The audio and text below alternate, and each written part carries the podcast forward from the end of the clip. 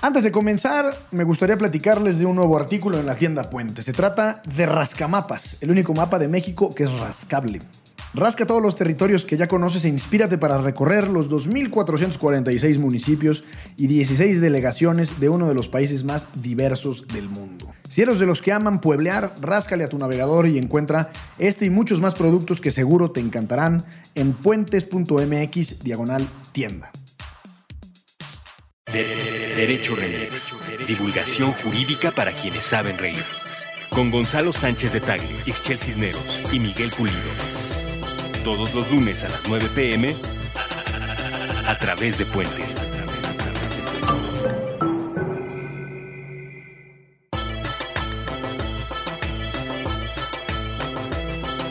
Hola, bienvenidos a Derecho Remix. En este episodio les hablaremos, cómo no, sí señor, del más reciente proceso electoral, el más grande de la historia de México, en el que además de presidente de la República, cambiamos la configuración del Congreso, hubo un montón de gubernaturas en disputa y además elegimos alcaldesas y alcaldes por todas partes del país. Diseccionamos qué pasó, cuáles son las implicaciones jurídicas de todo este asunto y hasta echamos memoria sobre algunos de los episodios de la política nacional que más folclore nos han regalado.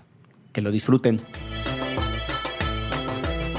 Este, buenos días, buenas tardes, buenas noches, bonita madrugada o cualquier. no lo logro, no lo logro. Este, el señor Pulido es acá el mero mero para el saludo, pero ¿cómo les va, muchachos y muchachas? Muy bien, muy bien. Qué gusto escucharte en esa introducción sonriente, a pesar del de, acontecimiento futbolístico del día de hoy. Es muy triste. Cierto estoy de que es el único programa en cualquiera de sus modalidades que comience con una risa de esa naturaleza. Puede ser. El otro día me dijeron que risa fingida en el 11. Por supuesto que no. Así me río en la vida. Y sí es cierto, quienes la conocemos damos testimonio de que Ixchel Cisneros, además de tener esa mirada aguda para el análisis jurídico, tiene esa risa espontánea. Es que el agudo le salió con, con, una. No sé con qué, pero. Sí, pero además, creo que eso sí no lo tengo tanto. La risa sí. Queridas y queridos escuchas de Derecho Remix, están escuchando este episodio. Lo estamos grabando justo el 2 de julio cuando México perdió contra la selección de Brasil. Que yo pensaba que iba a venir bien peda este programa, feliz, así, y no, me quitaron. Disclaimer. La, ilusión muy pronto. Oye, lo hubieras colocado a la José José. Me duró, me duró 20 minutos la ilusión, esos primeros 20 minutos. Ya lo pasado, pasado, no me interesa. ya después, pues ya ni, ni beber, tráiganme un café. A ver si me despierto. Claro. Yo insisto en que cuando los de tercero juegan contra los de sexto, pues hay un momento en que se nota que, pues, que los de sexto están más grandes, ¿no? Y tienen. Lo que pasa es más que, fortaleza que, y todo. que no sabemos administrar las expectativas en este país. Le ganamos no a los de sexto, sino a los de bachillerato en el primer partido. Sí, un poco sí. Sí. La neta. Sí. Campeones, además, Claro. hasta el momento campeones del mundo. Y, y luego, pues, de ahí para abajo, ¿no? Y ya sí empezamos. Órale, Corea, ahí vamos, no sé qué, ya después. Sí, o sea, en los últimos dos partidos nos clavaron cinco goles, mano. Y así hago esa, esa voz. Así No, como y de- nos clavaron cinco goles porque Memo Ochoa es un pinche Sí, gran sí, sí. portero, casi Dios, porque si no nos hubieran metido unos. ¿En qué escuadra 16. juega Memo? Que le podríamos poner una quiniela nacional o apoquinarle todos para que lo Yo contraten. en un buen esperaría equipo, que ¿no? ahorita lo contraten en algún lado, ¿no? Sí Pues se sí. puso unos bien buenos. Juega en Bélgica. El, el Hazme comentario que suelen hacer los analistas del fútbol es que eh, Paco Memo no juega en un equipo más grande porque no tiene pasaporte comunitario. Lo que Mm. significa que ocupa una plaza de extracomunitario en el fútbol Que europeo. imagínate, o sea, eres tú o Neymar. No, pues creo que sí es Neymar. Entonces, exacto. Y los, pues sí, o sea, y los porteros europeos son competitivos, a diferencia de ciertas posiciones en donde los sudamericanos destacan mucho por sus particularidades de juego, ¿no? que además él ha declarado que quiere seguir jugando en Europa, o sea, que a él le gusta vivir en Europa, que espera ya vivir allá toda su vida. Entonces, aunque sea en Bélgica, en un Se- partiducho, se quiere en un avecindar. Quieren dar sí. de avecindado, pues sí. Y fíjense que a propósito de Paco Memo y el pasaporte europeo y tal, me vino a la mente las polémicas que solíamos tener en, en los mundiales anteriores, eh, cuando incluíamos a un- una persona naturalizada mexicana y que se armaba El la Guille de- Franco. El Guille Franco, Ciña, y era una discusión eh, hiperpatriotera, ¿no? Como de, es que esos no son mexicanos. Oye, pues si su pasaporte dice que es mexicano, la autoridad mexicana lo reconoció como mexicano, y ellos deciden llamarse mexicanos, Pero además tenían un montón de tiempo, ambos, jugando en el fútbol mexicano. O sea, realmente aquí se El, hicieron el- las el propio. Neri Castillo. Ándale. Que a él no se le hacían tan de tos, porque él sí, coincidentemente, había nacido en México. Aunque no tenían ningún vínculo real, el padre era uruguayo, Ajá. o es uruguayo, no sé si viva o no, y, y creció todo el tiempo en el extranjero. Pero la razón era simplemente que había tenido Que el sí accidente nació. de haber nacido aquí. Y luego Neri fue de los que emigró a Europa del Este, ¿no? Anduvo jugando en Croacia y en... Sí. y en- Sí, él era estrella del fútbol ruso y después del fútbol Y dije turco. Croacia, pero era Ucrania. Estuvo en un momento en, Ucrania. Y después del fútbol turco. Ahí también anduvo, en el Galatasaray. Claro. Eh, pero qué, qué locura la de este país que en el patrioterismo, eh, incluso eso, ¿no? Negarle a las personas que ya son nacionales de este país, pues el derecho a competir por un lugar en donde decidieron eh, Sí, ni, que, hacer ni que- vida. ni que vayan para el Congreso, ¿no? Pero y, además, aunque, y aunque fueran, o sea, yo sí veo ot- otras nacionalidades reciben la inmigración de mejor manera. Y es esta cosa mexicana muy rara, ¿no? Que al mismo tiempo que nuestros nacionales en Estados Unidos y no sé cuántos cuentos, y luego aquí un originalismo que ni los gringos blancos tienen, ¿no? O sea, como una cosa muy de, mm, no sé, como de entre prejuicio, discriminación y patrioterismo que no me gusta. pero además tampoco era como que tuviéramos un montón de opciones en lugar del Guille Franco. O sea, tampoco es como que, ah, no, llevaron al Guille y no llevaron a... El Al problema, Kikín. el problema en el caso del Guille es que Al tampoco Kikín, era opción el Guille, ¿no? Pero es que en esa época era una época de muy mal fútbol mexicano. Sí, con el Bofo Bautista. Muy malas elecciones. que- cerrando sí. contra Holanda en el Mundial pasado. Y el Bofo Bautista también en el partido contra Uruguay, que perdimos 1-0 en el tercer juego de Sudáfrica 2010. Era una alineación rarísima con el, con el Guille Franco ahí, con, además con un dedo fracturado, unas cosas muy raras.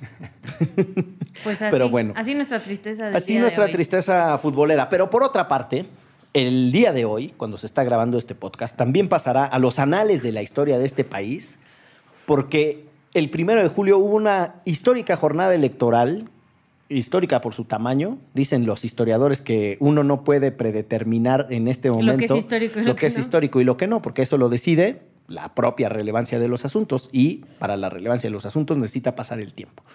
Pero lo que sí fue, eh, la jornada electoral del 1 de julio es inédita. No habíamos tenido una jornada de ese tamaño, no habíamos tenido una jornada de esas magnitudes y tampoco una jornada con esos resultados. Y con esa participación, ¿eh? Con esa, eh, al final, ¿cuánto fue el 62, 63. 63? Para Con- ponerlo en referencia, por Enrique Peña Nieto, en esa elección participó aprox el 50% del- de la lista nominal. De verdad. Por ahí 52, 53 también. La mayor había sido con Felipe, que creo que fue el 61. Ah, pues mira. Y yo recuerdo que con Cedillo también fue bien alta, porque ahí hubo un movimiento, como había sido la violencia zapatista y la violencia de los asesinatos a candidatos, magistrados, y no sé si se acuerdan el asesinato al magistrado Polus Canga y un montón, Sí. de- una cosa rarísima ese Bueno, con 94. Cedillo fue lo del Colosio. lo de Colosio, bueno, bueno, válgame nomás. Ahí nada más. Este, No, fue, y- todo, o sea, fue un año el Colosio, el TLC, los Sí. asesinatos eh, del, del obispo. Sí, bueno, ese fue en 93, si mal no estoy, el del No, pero andábamos encarrerados de con la violencia. Pero andábamos encarregados con la violencia, entonces hubo un movimiento muy, muy intenso para decir la paz es la ruta, que salga la gente a votar. Y la verdad es que fue una jornada, en aquel entonces, en el 94, fue una jornada cívica muy linda. La de ayer, impresionante. Eh, Impresionante. Qué bueno que no has dicho fiesta de la democracia porque detesto esa expresión. Ah, ah, ¿Vieron el capítulo de Los Simpson donde el amigo del abuelo Simpson es maestro y a todos les decía ahí a Lisa, si se portan mal, tabla. Si hablan, tabla. Y lleva como una tabla así. Pues ayer había un meme de cada que digan fiesta de la democracia, tablas. ¿Por qué razones te molesta, mi querido Gonzalo? No, porque se me hace que es así como muy chafa, la verdad. o sea, no tengo ninguna razón de fondo, sino simplemente me cae mal. De politólogo. Sí, así, sí, sí. pues no me gusta y qué. Muy mi criterio. Pero bueno, entremos en materia. fiesta de la Entremos democracia. a, la- a- a diseccionar la fiesta de la democracia que vivimos ayer. Eh, a ver, ¿por dónde le entramos? Porque hay por lo menos las implicaciones que tiene para el sistema político. Pero yo creo que sí, ahorita justo Gonzalo y yo estamos platicando de lo que nos sorprendió. O sea, A ver, sí creo que habría- por ahí. Había que. No vi, no vi venir jamás el 53% de votación a favor de Andrés Manuel. Jamás. O sea, yo dije, ah, se va a llevar ahí un ochito, un 10, cuando mucho, de diferencia, y de repente, ¡pum! Vale. O sea, al grado de que lo otro que no vi venir es que luego, luego, los dos candidatos este, contendientes, dígase Ricardo Anaya y José Antonio Mid, salieron a decir que habían perdido. No lo vi venir, me dio mucho gusto. No solo por la fiesta de la democracia, sino por ver sus caritas a punto de llorar y decir que habían perdido. Porque no lo soporto, la neta. ¿A ti qué te pareció sorprendente de la piñata de los comicios? Yo le decía precisamente a Ixchel y aquella cita que estábamos hablando fuera del aire. Eh, pero me, me dio gusto que muchas casas encuestadoras le atinaran a los porcentajes. Porque como instrumento y estrategia política, los que iban perdiendo previo a la elección empezaron a, voy a utilizar una palabra que no me gusta, a denostar, a pues, atacar directamente al sistema de medición de preferencias electorales ayer. un poco como para tratar de alterar el, el- el ánimo de la gente. El Yunes decía, con esta, lo entrevistó Denis Merker y este Loret, y todavía decían así como que, oye, este, ¿quién le cree a Mitofsky? Le decía este Yunes a, a Loret y a Denis. Ya nadie le cree a Mitofsky, no sé por qué ustedes traen a le Mitofsky, bla, bla, superatinó bla. Mitofsky. Y le supera. No solo le falló Puebla, pero porque está bastante cerrado. Pero siguiendo con lo de Ixchel, me sorprendió para muy bien, pues yo creo que hay que reconocer a quien se le debe reconocer, la estatura democrática de los dos candidatos derrotados. Pues debe ser muy difícil en su momento hacer un reconocimiento de esa naturaleza y las consecuencias que ello tuvo.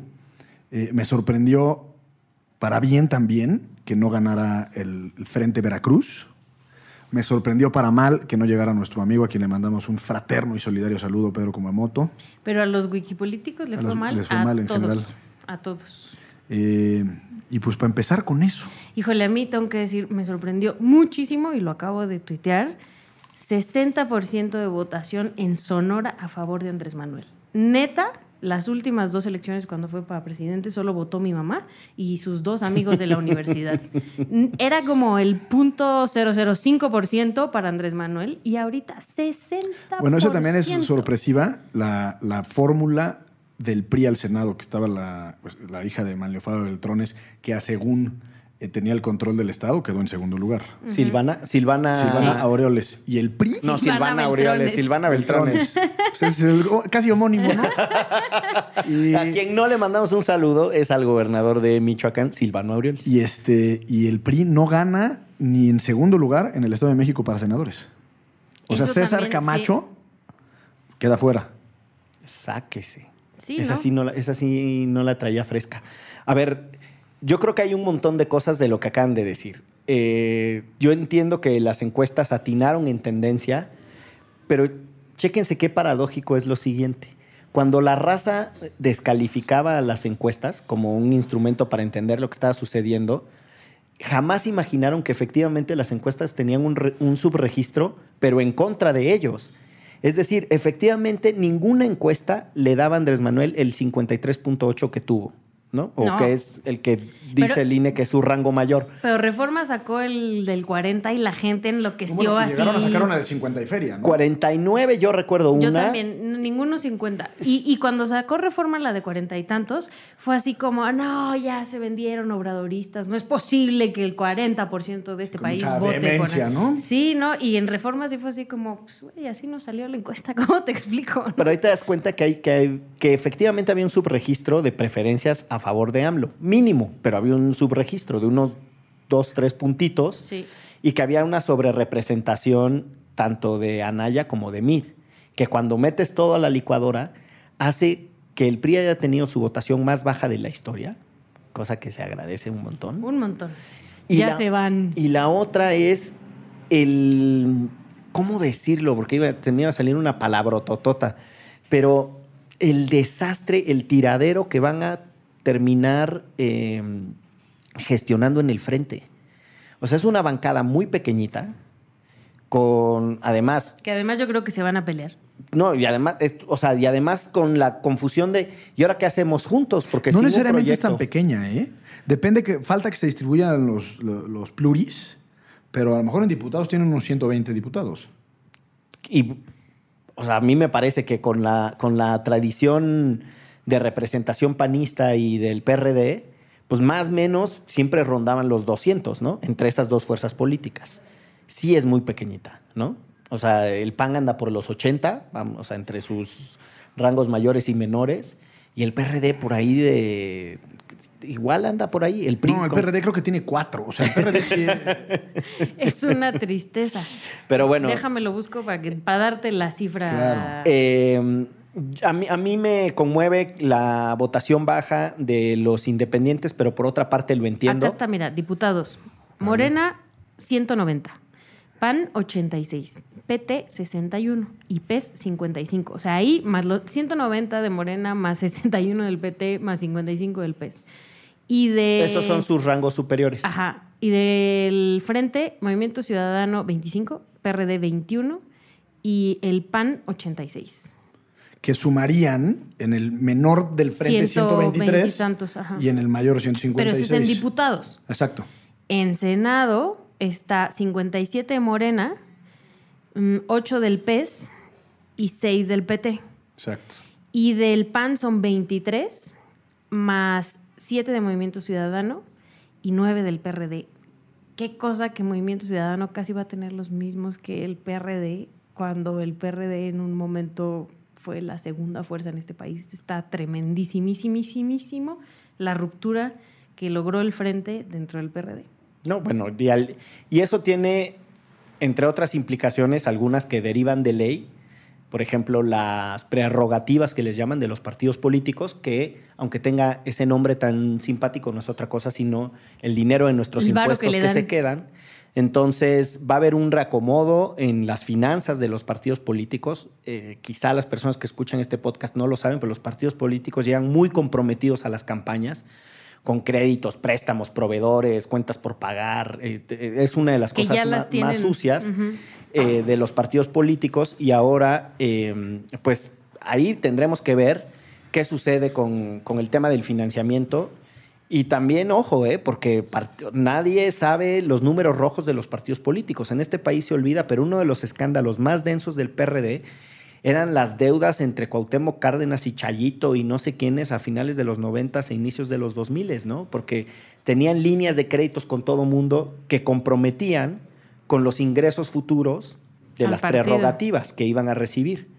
Y ahora, pues, yo supongo que estarán en una situación eh, financiera complicada. Porque Es- además, justo quienes, lo que sabemos hasta el momento del INE, es que quienes llevaban el eh, gastado más dinero era justo el frente en, la- en esta campaña. o sea, ahí, ahí, Ahí, otra ya hay cosa. una deuda, ¿no? Y la otra cosa es los que pueden o no perder el registro de acuerdo a la nueva legislación. Que antes, si mal no estoy, para mantener el registro te pedían el 2% y la nueva legislación te pide el 3%, pero Cualquiera de, de las tres elecciones. basta con que lo logres que en una. en diputados o en Senado o para presidencia de la República, si el Partido Nacional en cualquiera de esas tres obtiene el 3%, conserva el registro. Da la particularidad que probablemente eh, Nueva Alianza y el propio PES con tantos representantes que le... que le van a Bendito sea el Señor. Bendito sea el Señor. Ahora... en el caso particular del PES, PES, Desde el PES, bendito sea el Señor, exacto. Eh, Podrían se- perder su registro. Sí, y, y hay una cosa que es también relevante, porque el 3%, el, el porcentaje del 3% sirve para muchas cosas.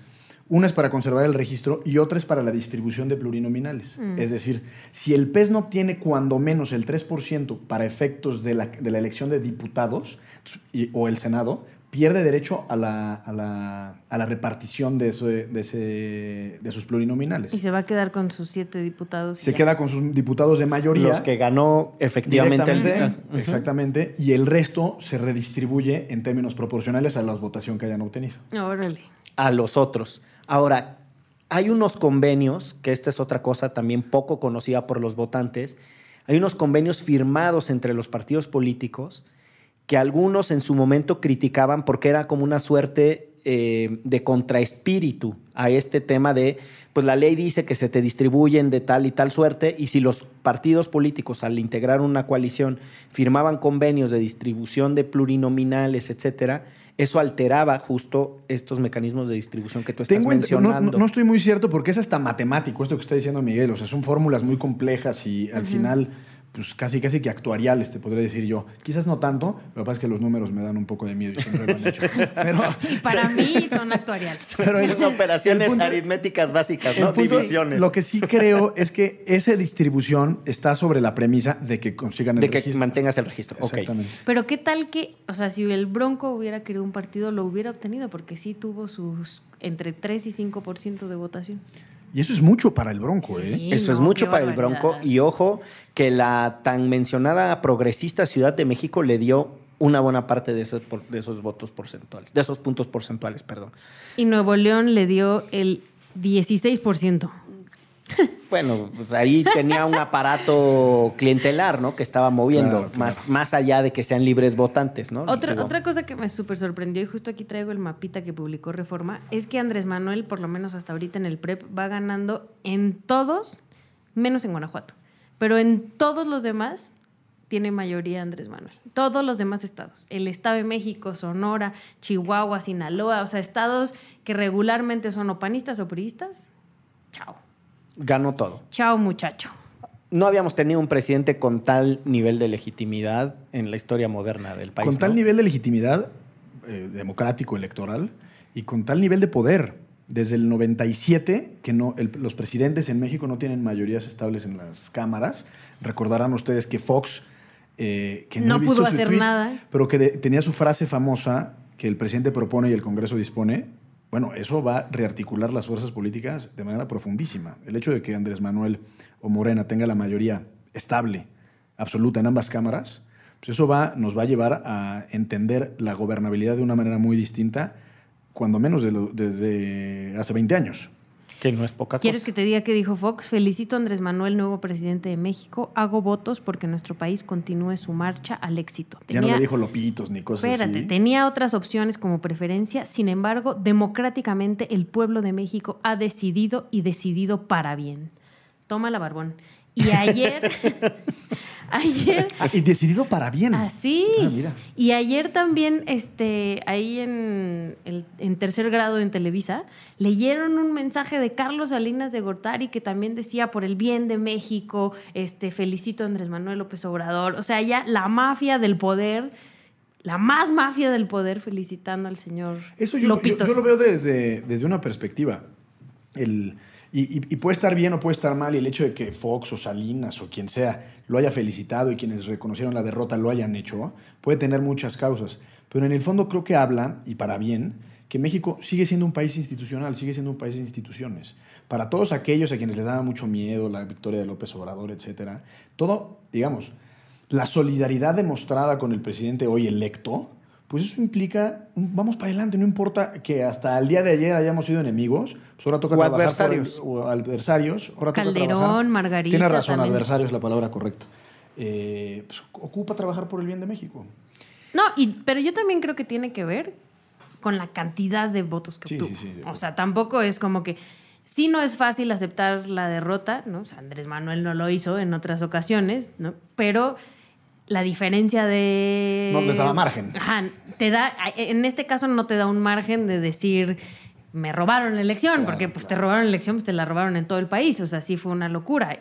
Y la onda acá es que pues sí aceptas, porque hay un 53% de personas que opinaron que este señor tenía que ser nuestro presidente. Ahora, de esta interpretación de que los perdedores se están comportando de manera democrática, yo tengo mis reservas. Yo también. Por lo siguiente, eh, cuando eres aplastado en términos electorales de esta manera, la verdad es que no te queda otra opción. O sea, el margen, el margen de comportamiento es muy reducido. Las posibilidades para optar por otra conducta no están ahí sobre la mesa. Esos mismos actores se portaron muy mal donde, durante la contienda. O sea, durante la contienda el comportamiento fue todo menos democrático. O sea, Mid en este espacio lo hemos discutido, la manera en la que trató el tema de Nestora es, vamos, es que por cierto ganó por mayoría. Y además, o sea, la gente votó por ella. Tómala, ¿no? Tómala, Mid. La hiciste más famosa si era lo que querías. Pues no sé qué era lo que quería, pero no. Yo creo que lo que tenemos que decir es el comportamiento democrático tiene distintas implicaciones. Una de ellas, por supuesto, que es reconocer la derrota, pero la otra es eh, por ejemplo, algo en lo que yo creo que Andrés Manuel, por más que a la gente le, le retuerza la tripa, es un demócrata. Pierde, patalea, escupe, lleva, si ustedes quieren, las cosas muy al límite. Hay cosas que a algunos no les podrán parecer, que si los plantones, que si yo no sé qué cosas, verbalizar su descontento contra las instituciones pero forma un partido político, vuelve a contender, presenta su proyecto ante las urnas. Eso también tiene que ver con el comportamiento formó un democrático. partido político y en seis años, o sea, en, seis años, porque lo formó después de la presidencia, de cuando perdió la presidencia la, la vez pasada, en seis años logra ser presidente, ganar, ¿cuántas son? Siete gobernaturas. Ganó cinco. Cinco gobernaturas. Eh, arrasar en el Congreso, o sea, sí fue como, ¿what? Y yo ahí creo que habría que exigirle a muchos eh, analistas dejar el piropo fácil y también la crítica fácil. O sea, yo, a mí me parece que Andrés Manuel es un político extraordinariamente imperfecto como todos los demás y hay que enderezarle las críticas que se merece. Pero también de repente encuentro que le tienen una rabieta y que le desconocen cosas que ha logrado. Y a la inversa, de repente ahora parece que Mead es un extraordinario demócrata porque con el 16%, la votación más baja, teniendo el partido para el que concursó o compitió el poder presidencial, nada más resulta que porque salió a reconocer que había perdido es un extraordinario demócrata. Pues a mí esos dos extremos, insisto, me desajustan. Y, en este país además así es, o sea, que no le convenía a mí ya aventarse el tiro, como tampoco a Peña Nieto, por eso salió a decir, bienvenido Andrés, te voy a poner la banda Yo presidencial. creo que en el caso del presidente y los dos candidatos derrotados, entiendo que tenían no poco, sino nulo margen de maniobra después de los resultados de las 8 de la noche. Pero aún así, creo que eh, hay que reconocer que, llevaron esa derrota con dignidad. Es un buen eh, hábito, por así decirlo. Y ese buen hábito, lo decían justo, no recuerdo quién lo decía ayer en el programa de, tercer círculo, tercer, tercer grado. Eso pone el rasero, eleva el rasero para con, eh, subsecuentes o siguientes procesos electorales. Yo estoy segura que Alejandra Barra le salió a decir que había perdido. Porque en el frente la presionaron para que dijera, porque Yana ya había salido a decirlo. O sea, es como, porque justo antes de eso salió Barrales a decir que todavía estábamos este, viendo qué onda, cuando ya también la diferencia con Claudia Sheinbaum era bastante grande. Había salido a decir que sí, que no. Quisiera preguntarles algo que, que a partir de que habrá sido hace un mes, un poco menos, Enrique Krause en su cuenta de Twitter subió y dijo, oigan, señores ciudadanos, pareciera ser que hay una mayoría o una preferencia clara por Andrés Manuel López Obrador, pero les pido que voten diferenciado. Híjole.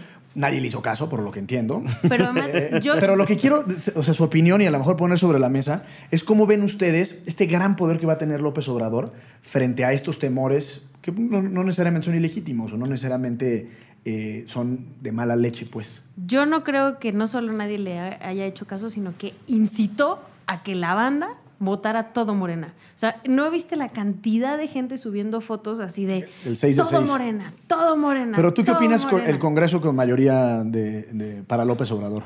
Yo hice voto diferenciado.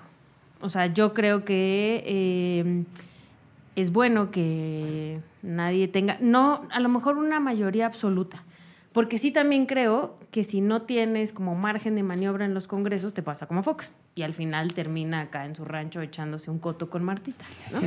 Entonces, o sea, sí creo que también habría que darle herramientas a este.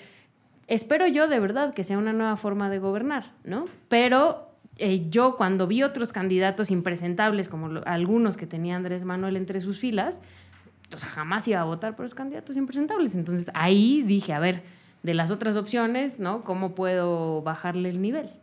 A ver, yo creo que hay una mm, inflación en las virtudes del mentado Congreso dividido, que se le llama, o sea, que es que el, Congreso no tenga una mayoría considerable, y también en lo de gobierno dividido, es decir, que el que tiene la presidencia no tenga además el, control del Congreso. ¿A qué me refiero con una inflación en, en la interpretación de que es positivo tenerlo?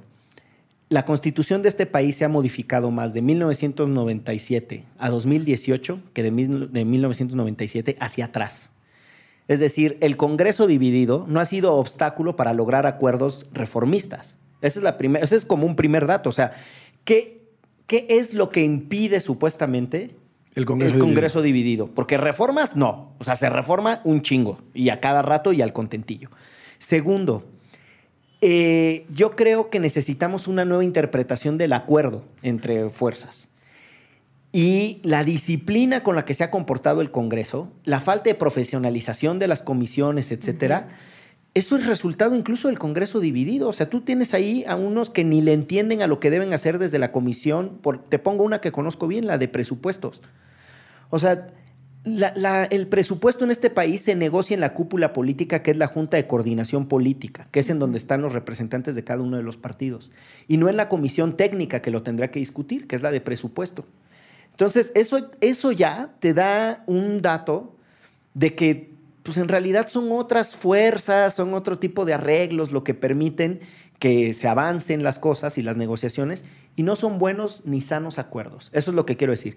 Yo sí creo que este país merece poner la política con P mayúscula en el centro y eso significa nuevas formas de lograr acuerdos. Y para eso, para mí es irrelevante, lo digo abiertamente, si el presidente tiene o no mayoría de representación. Y la última cosa que me parece fascinante de esto es, ¿qué significa en términos políticos que un partido haya logrado una mayoría? O sea, pues significa que hay un voto de castigo durísimo a los otros partidos. Es decir, se nos, se nos acabó cualquier expectativa en ellos. Y eso, de verdad, lo tienen que empezar a leer desde allá hacia acá, no nosotros hacia ellos. No sé si me explico. Ahora le están trasladando a la ciudadanía la responsabilidad de... Sí, por algo no votaron por ellos. Pues por algo no votaron. Exacto. Pues los que tienen que arreglar el tiradero son los partidos que quedaron en esa minoría tan, tan exacerbada. Así es como lo veo yo, mi querido Gonzalo. Me ganaste casi todo lo que, lo que tenía pensado. casi, casi, casi. No, pero he escuchado en muchas redes sociales y a gente opinar que va a ser peligrosísimo Andrés Manuel con, un, con un congreso Vamos a hacer Venezuela. Vamos a ser Venezuela del Norte. Hoy salió un meme de que México, Venezuela del Norte perdió contra Brasil. Eh, no, pero me gustaría nada más aclarar y precisar dos cosas para quienes nos escuchan. La primera es que México es un sistema presidencialista. A diferencia de la gran mayoría de los regímenes de gobierno en el mundo, que usualmente están diseñados a una forma más de estilo parlamentario, eso significa que no hay presidente si no hay mayoría en, las asambleas deliberantes, en, el poder legislativo. Entonces, eso por un lado, es decir, la mayoría en sí misma es un mecanismo de gobernabilidad, de poder transitar de manera correcta la agenda que se sometió a consideración de la gente y que se votó. Eso por un lado. Eh, entonces, en ese sentido, creo que es positivo. Eh, no tenemos los mecanismos para, digamos, para revertir esos, votos de confianza, como sería una figura que se llama moción de censura o el mismo voto de confianza. Y en lo que coincido casi en su totalidad contigo, Miguel, es que hay que reordenar, reorganizar, repensar eh, la forma no solo de los acuerdos políticos, sino la forma de la institucionalidad entre poderes nosotros estamos acostumbrados, y ese es parte del temor de la gente ante la mayoría en el Congreso de Andrés Manuel, a pensar que lo único que hace el Congreso o lo único que hace el Poder Legislativo son leyes. Exacto. Eh, y, es un despropósito absoluto. No solo porque las leyes que tenemos muchas veces no son buenas, eh, sino que además no se les evalúa en, en su pertinencia respecto para lo cual fueron creadas, sino que hay una función que es fundamental en el Congreso, y no solo en el Congreso Nacional, sino en los Congresos estatales, que es la figura de contrapeso. Es decir, hay un Congreso, se dividen los poderes precisamente para que no solo una persona lo tenga. Eh, y también es irrelevante si ese contrapeso, o ese contrapeso lo ejerce un órgano político del mismo color del presidente. Lo importante es establecer mecanismos de articulación y de rendición de cuentas y de exigencia de un poder, usualmente es el legislativo, al ejecutivo, respecto del otro poder, pues. Y eso creo que sí puede ser un buen momento ahora, con este bono democrático que tiene Morena y el presidente, como para empezar a rearticular la interacción entre los poderes. Hasta el día de hoy ha sido una interacción nula. Los famosos moches son tan perniciosos porque en realidad es callar la función de contrapeso del poder legislativo respecto al poder ejecutivo, al presidente. Para quienes no escuchan, nada más una aclaración, los moches es el nombre popular que adquirió eh, los porcentajes de presupuesto del que disponen los diputados, los señores diputados, señoras diputadas, y eso en realidad está relacionado con la manera en la que el presidente envía el presupuesto, porque permite que haya partidas que se discutan, etcétera, que se queden o en el presupuesto de la bancada, y entonces ya la bancada es la que maicea a los legisladores, o que sean rubros que en votación en diputados vayan actores políticos, por ejemplo, a los alcaldes, ¿no? Entonces bajan recursos para los alcaldes y los alcaldes tienen que regresar un moche. Son las dos nociones de moches, ¿no? Las dos, las dos visiones. A mí lo que me encantó del discurso de ayer de Andrés Manuel fue esta onda de, a ver, aquí no se va a permitir la corrupción. Ni a la familia. Ni a la familia. O sea, amigos, compas, gente del mismo partido, de otros partidos, bla, bla, bla. Ni a la familia o sea, que ni se pongan truchas. Y yo tengo una tía que ustedes no están para saberlo ni yo para contárselos, pero trabajó con Andrés Manuel desde el gobierno de la Ciudad de México. Y ella dice que en eso sí tiene bien clavada este, la cruz en el corazón. De que quien quiere pues, llevarse su varito va a terminar siendo expuesto o corrido o etcétera. La sensación que yo tengo, y hablo por, la verdad es que no es tampoco que tenga así un estudio muy profundo sobre el tema de corrupción en el gobierno de Andrés Manuel, pero la, insisto, la percepción que yo tengo es que a quienes fueron detectados en actos de corrupción, los dejaron a su suerte, ¿no? Como ellos dicen, ¿no? Por fuera de la ley nada, por encima de la ley nadie. Y entonces, pues tú tienes que Ponce terminó, Ponce era el secretario de, finanzas, del gobierno del Distrito Federal. Que salieron unos videos de él en Las Vegas acá apostando la vida. Y el señor terminó en la cárcel. Bejarano fue, esto la gente no lo recuerda, Bejarano fue desaforado por la propia Asamblea eh, Legislativa del Distrito Federal. Es decir, se presentó la moción para que, como el señor tenía fuero, le quitaran el fuero y pudiera ser exacto, pudiera ser juzgado. Ojo que eso no pasó con otros políticos priistas. O sea, empecemos por todos los veracruzanos que robaron con Duarte y que tienen fuero. El PRI bloqueó eh, consistente y reiteradamente los desafueros de esas personas. Lo mismo con muchos panistas. La comisión especial que estudiaba el caso de los hijos de Marta Sagún también involucraba a personas eh, que estaban en el Congreso y el PAN bloqueó eh, los juicios, se les llama técnicamente los juicios de procedencia.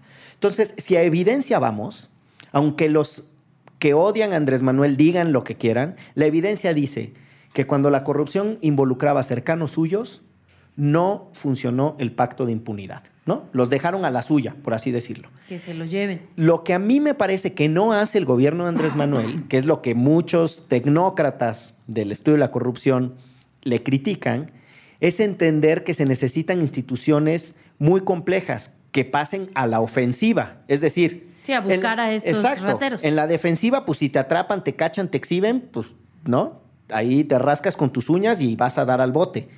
Pero no tiene una aproximación agresiva, es decir, no diseñó una institución sofisticada, como uno ve en otros países, tienen unidades de inteligencias financieras muy sofisticadas, órganos internos de control con una capacidad de fiscalización bancaria impresionante que no existe en este país.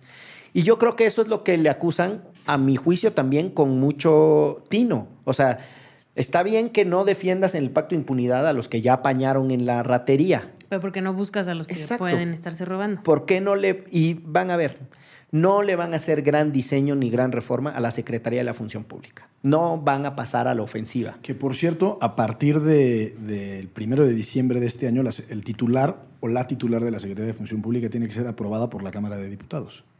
Que tendrá mayoría de Moreno. Por el Senado, perdón. No, pero aún así, de todos modos, es un, o sea, tiene que procesarse desde el punto de vista de acuerdo político. No, totalmente. Y una última cosa sobre lo que decías del Congreso siendo contrapeso cuando se es un profesional de, la representación popular, que es lo que hacen en el Congreso. el único tribuno y congresista, porque hacía las dos cosas, es decir, subía mucho a tribuna a discutir y a dar discursos grandilocuentes, que yo recuerdo fiscalizando a su propio partido, es Javier Corral.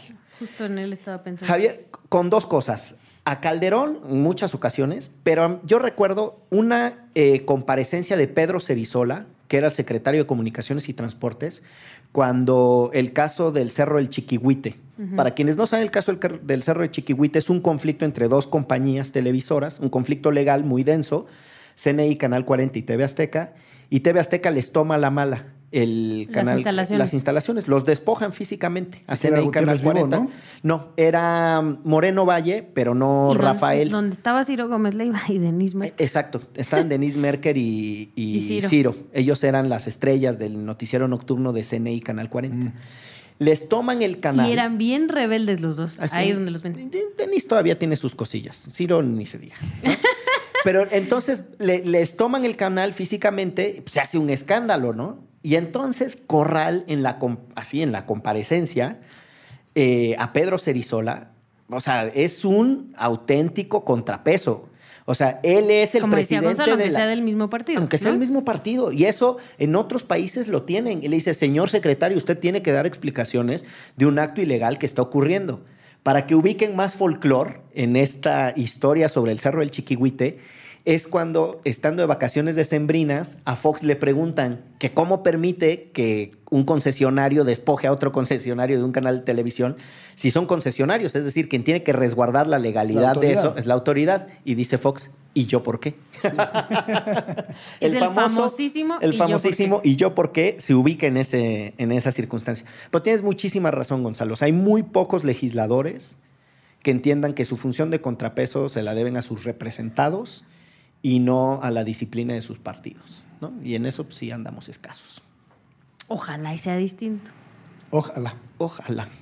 Bueno, eh, finalmente, la Ciudad de México repite con el, con el proyecto de Andrés Manuel por la vía de Claudia Sheinbaum, es decir, regresan, ¿no? Regresa. O sea, echan al PRD, que es, un- que es una suerte Que como... por cierto, no en todos lados, yo estoy muy triste porque en Coyoacán no logramos echar al PRD y es una pinche cueva de ladrones. Es una mafia terrible ahí el ¿Quién PRD. ganó? El PRD, pero ¿cómo se llama? El... Negrete, nuestro gran jugador de fútbol. Bueno, pero es que con ese golazo... Sí, claro. Y además teníamos pancartas con el gol pixeleado, pero lo teníamos. Bien, Seguramente bien. dijo "Y la gente, yo voto por él. Sí, pues yo todavía, cuando jugaba fútbol en la prepa y alguien metió un gol, era el jalón de pelos como el que le dio. El Vasco Aguirre, justamente. Es- ¿Sí es el Vasco Sí, Aguirre sí. o de Quirarte? Uno de ellos que le dos. da el jaloncito Ah, de sí, pelo es- y su zape Y respectivo. su zape, sí, le jalo. Ah, bueno, hubiera soñado con que hoy hubiera habido uno de esos, Eh, pero no lo hubo. Entonces, hay una cosa medio rara porque al mismo tiempo echan a un proyecto, al PRD, que llevaba desde 1997 gobernando la ciudad, pero lo paradójico, lo raro, lo extraordinario es que todos los que gobernaron para el PRD renunciaron al PRD o no estaban afiliados, como es el caso de Mancera. Mancera fue siempre candidato ciudadano, externo, lo que sea, nunca se afilió al partido, una cosa muy exótica. Y si tienes que Marcelo renunció, eh, Rosario. Encinas renunció, Rosario, ni se diga. Cuauhtémoc y Andrés Manuel. Entonces, todos los que gobernaron esta ciudad con las siglas del PRD renunciaron al PRD, ¿no? Y el único que no, pues no pertenecía. Y luego los fundadores del PRD renunciaron al PRD. y los más míticos militantes jóvenes del PRD renunciaron al PRD. Entonces, en algún sentido, perdió algo que se le parece al PRD, pero que no era el PRD. Y el partido nuevo, que sería Morena, pues no es tan nuevo, porque es el mismo proyecto que estuvo del 2000 al 2006. Que ¿no? era del PRD en ese entonces. hasta y, y 2006-2012, ¿no? Sí, claro, claro, con Marcelo, tienes toda Sí, la razón. Marcelo 2006-2012. Este, si te das cuenta eso de, no, ganaron los nuevos, se echaron al PRD. Oye, pero son los mismos, ¿no? Que no, está un poco Sí, claro, medio... claro. Sí, pues Claudia trabajaba con Andrés en ese gobierno, literal. Sí, no, totalmente. Déjenme hago un paréntesis para recordarles una anécdota que define cómo es a veces la democracia mexicana. ¿Se acuerdan cuando había que votar por Juanito para votar por Clara Brugada, Sí. pero que no sé cuál? Y En entonces era la que aparece en la boleta, ahí en donde dice Clara Brugada, ahí no voten por Clara Brugada, porque ya estaban impresas las boletas y entonces estaba su nombre. Entonces, donde dice Clara Brugada, no tachen Clara, Porque si tachan, si votan por Clara, en realidad están votando, ni me acuerdo quién era la, Sí, otra. Entonces, para votar por Clara, tienen que votar por Juanito. Que cuando gane Juanito, que ni se llama Juanito, o sea, es que eso era lo más claro. Y que por cierto. Juanito apoyaba a Mid en estas elecciones. No, estuvo muy estridente a favor de mí, ¿eh? Sí. Ya era demasiado. y Entonces era así como de, bueno, entonces, vote. ¿Y pero cómo se llama Juanito? Porque aquí nadie dice Juanito. Bueno, es que Juanito no se llama Juanito. Eso fue Creo demasiado. que se llama Edgar, algo así, ¿no? No tengo la menor idea cómo se llama el señor. Pero eso fue muy exótico de, de la democracia electoral mexicana. Bueno, tan exótico como que el gobernador de Chiapas le dieron chance de meterse de último minuto a la lista de plurinominales del Verde. Ujú. Entonces vamos a, a Manuel Velasco. Sí, sí, sí, pero lo que entendí es que habían impugnado su inclusión, ¿no? En la lista. Pero lo que sí es que él, él llamó a que votaran por Morena. Sí, no, o sea, esto es unas cosas. este, Podemos poner otro ejemplo, Purificación Carpinteiro, Ah, no, bueno. que se fue a tomar un café para hablar del Internet de las cosas. Mío, mío, y terminó convencida, ¿no? mío. Y entonces Llamémosle Purinío. cerramos el paréntesis de las Purinio cosas o Purina exóticas. o alguna cosa así, Sí, ¿no? Qué cosa. Eh, en la Ciudad de México, pero la innovación en la Ciudad de México fueron las mentadas alcaldías y los consejos, concejales. Los concejales. Los Nos explicas porque la raza anda bien perdida y yo entre de, lo, ellos. de lo que me recuerdo, pero en realidad de la reforma a la Constitución Federal de 2017, 2016 o 17 es irrelevante, pero que modifica la naturaleza jurídica de la Ciudad de México, incorpora muchas cosas, algunas muy técnicas, pero para efectos muy prácticos, la Ciudad de México se convierte en una entidad federativa y casi tiene el mismo estatuto jurídico que el resto de los Tiene estados. una misma estructura como el Estado de Sonora, gobernador y Con- Congreso. ah, eso sí, salvo por algunos detalles que a lo mejor no vale la pena comentar, pero en casi todo se parece a, a- a cualquier otro estado. Entre otras cosas, no se puede, le puede llamar un estado, es una entidad federativa. Es una Eh, entidad federativa que se llamará Ciudad de México. Exactamente.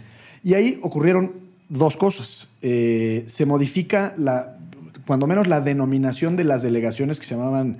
eh, no, no- no recuerdo cómo se llamaban antes de llamarse alcaldías, que es su nueva denominación. Y para tratar de equiparar a las delegaciones a ayuntamientos, los ayuntamientos se componen de un síndico y de regidores, y usualmente son votados, eh, digamos, en una fórmula como... ¿Qué hace el síndico? como Mi tía representación es proporcional. de Jalapa y no sé qué hace. El síndico es el que tiene la representación legal del ayuntamiento. Ok, al que le puede caer el- la policeman si hace Es que el ayuntamiento es una figura muy interesante porque digamos que de alguna manera, y corrígeme si me equivoco, licenciado Bucles, el síndico, el, ayuntamiento se gobierna como si fuera un sistema parlamentario, más Exacto. más menos. O sea, necesita tener una mayoría forzosamente de regidores el presidente municipal, en donde en cabildo, el cabildo es cuando se reúnen todos, votan. Y obviamente pues, el presidente municipal necesita una mayoría para que, sus, para que sus, sus decisiones y sus determinaciones salgan adelante. El síndico es una especie como de primer ministro y el, y el presidente municipal es una especie como de jefe de Estado. Mm. Exactamente. Y la particularidad, Mira tú. para quienes eh, son abogados en ciernes en este podcast, la particularidad es que las acciones legales que se hacen a nombre de este ayuntamiento Las lleva a cabo el síndico. las lleva a cabo el síndico. Ujú. Entonces, hay por ahí un par de casos de historias simpáticas en, en el caso mexicano, en donde las acciones de inconstitucionalidad por invasión de competencias, no, que se aprobó una ley en donde el Estado invade competencias del municipio. Entonces se Como presentaba... la ley de seguridad interior. Por ejemplo, como la ley de seguridad interior. Entonces presentaban una, una impugnación para que la Corte pudiera conocer de ese conflicto eh, competencial y va firmada por el presidente municipal. Y para abajo. Para abajo. Pues ni siquiera pasaba la ventanilla. Oh. Bueno, y lo que sucede en la Ciudad de México, para no, para no dilatar tanto en este tema, es que en vez de ponerse regidores y síndicos, se ponen concejales. Eh, no recuerdo el número, si hay, una limitación específica al número de concejales por alcaldía, pero la gran diferencia entre concejales y alcaldía es que los concejales no pueden emitir actos de autoridad. Eh, dije concejales y alcaldía, pero concejales y regidores. En cualquier otro municipio, un regidor sí es autoridad tú en cualquier ayuntamiento del, del país está el regidor que se encarga de temas Parques de y jardines. Parques y jardines. Aquí no, aquí son una especie de consejo asesor que solamente le aprobarán ciertas determinaciones. Pero a- ellos los deciden. ¿o- No, los votamos nosotros, los votamos nosotros, también en planilla. eh, y es una configuración rara porque, eh, digamos, el que gana entran sus, su, dependiendo del número de votación, pero se le garantiza de saque el 60% de los concejales, independientemente del número. Y el- los demás pues, eh, eh, van integrándose conforme a sus votaciones respectivas. Una cosa muy extraordinaria de la Ciudad de México es la capacidad de experimentación con figuras jurídicas que son muy modernas, innovadoras o como le quieran decir en otras partes del mundo, que aquí las implementamos y no llegan a buen puerto. Les pongo dos ejemplos, el Consejo de los Pueblos en la Ciudad de México o el presupuesto participativo. Son figuras que tratan de romper, ¿no? Como el, el monopolio de toda la acción política. innovar en y la presupuestaria, ¿no? ¿no? Y tratar de traer más participación ciudadana. Pero pues la gente ni las conoce, la gente ni sabe que en su colonia podían votar por un porcentaje muy mínimo y muy ridículo, pero podían porcentar por un- por- que diga, podían votar por un porcentaje de cómo se gastaba el, El presupuesto. presupuesto. público, ¿no? Entonces, bueno, pues ahí hay como cosas medio, medio singulares.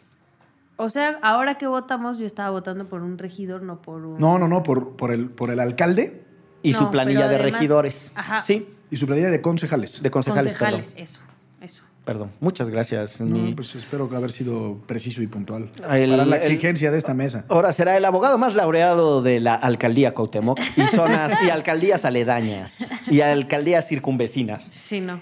Para ir cerrando este mm, podcast entre balones y urnas, eh, recomendaciones, ¿qué les deja? Eh, ¿Cuál es el dato a resaltar de la jornada electoral? ¿Dónde estamos en, en este preciso momento de la historia jurídico-política nacional? Pues a mí me gustó que fuera tan evidente el triunfo de Andrés, porque también eso trajo como una elección bastante en paz, ¿no? O sea, sí hubo algunos altercados, pero no como los vimos en otras ocasiones. Pero lo que me deja es que, pues sí existe un grupo de personas que además decían que se iban a ir si ganaba Andrés Manuel y no los veo tomando un avión. este, a los cuales, como decía, lo leí ayer en Facebook, no se vayan, se va a poner chido. O sea, mejor quédense y vamos a ver qué hacemos con este país juntos. Y exijámosle al gobierno que se quede, ¿no? No solo al presidencial, sino también a nuestros alcaldes, regidores, concejales, este, jefes, ahora ya no son jefes delegacionales, gobernadores, etcétera. Eh, exijámosles que nos representen, como bien decías, porque pues, al final por eso votamos por ellos. Es un, un proyecto político auténticamente incluyente en su diversidad y en su diferencia es lo que nos merecemos. yo De acuerdo. creo.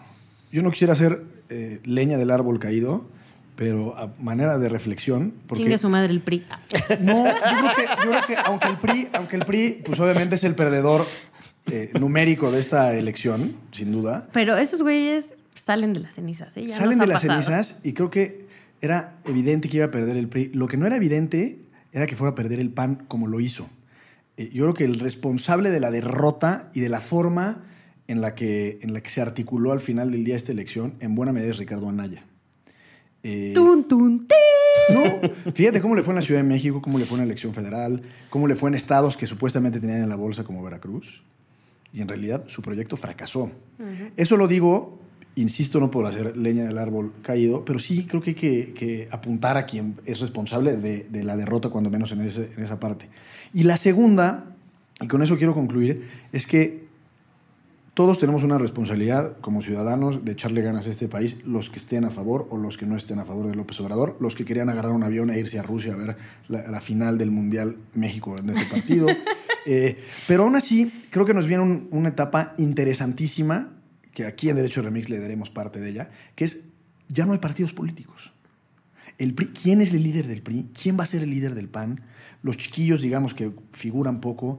Morena, en, en su calidad de partido político, pues es un, es un, es un híbrido muy extraño porque... Y más con toda la banda que se trajeron Más al con toda la banda que se, que- que se incorporó al final. Y el líder del partido es Andrés, y ahora ya no El líder del partido es el presidente, entonces, ¿cómo va a jugar Morena su papel de partido político en el poder? Pues también es muy interesante.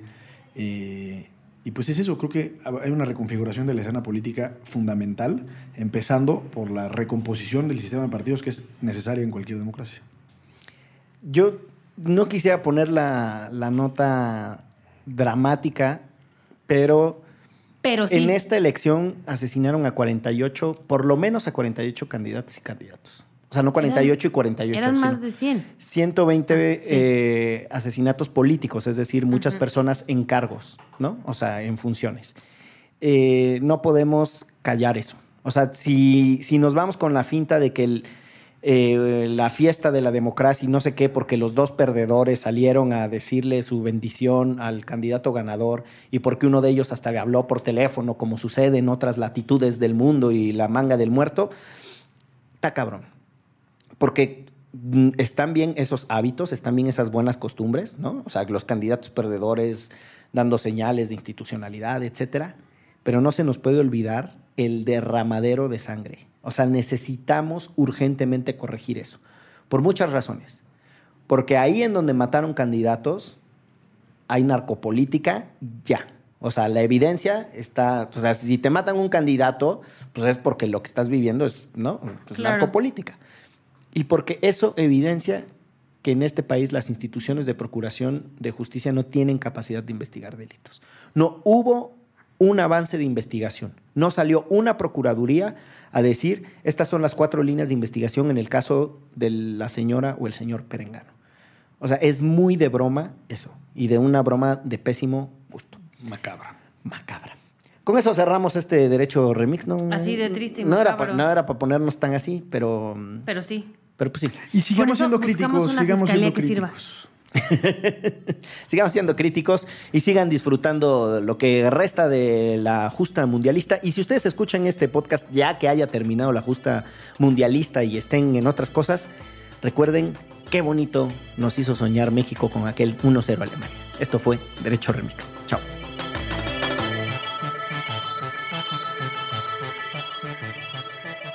De- de- Derecho Remix. Divulgación jurídica para quienes saben reír. Con Gonzalo Sánchez de Tagle, Ixchel Cisneros y Miguel Pulido. Todos los lunes a las 9 pm a través de Puentes.